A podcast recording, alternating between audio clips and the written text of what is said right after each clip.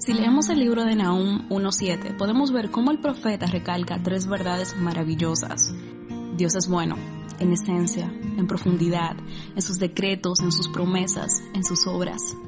Dios es la fuente de todo bien, de Él viene toda dádiva. En Él no hay mudanza ni sombra de variación.